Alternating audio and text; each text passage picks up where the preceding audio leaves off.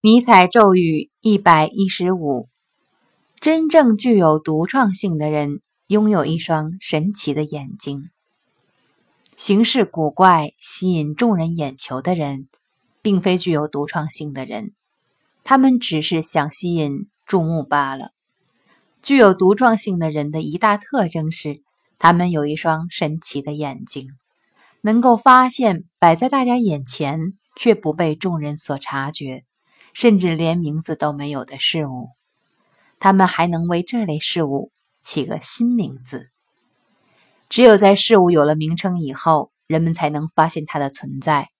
于是，世界上又诞生了新的部分。选自《快乐的知识》。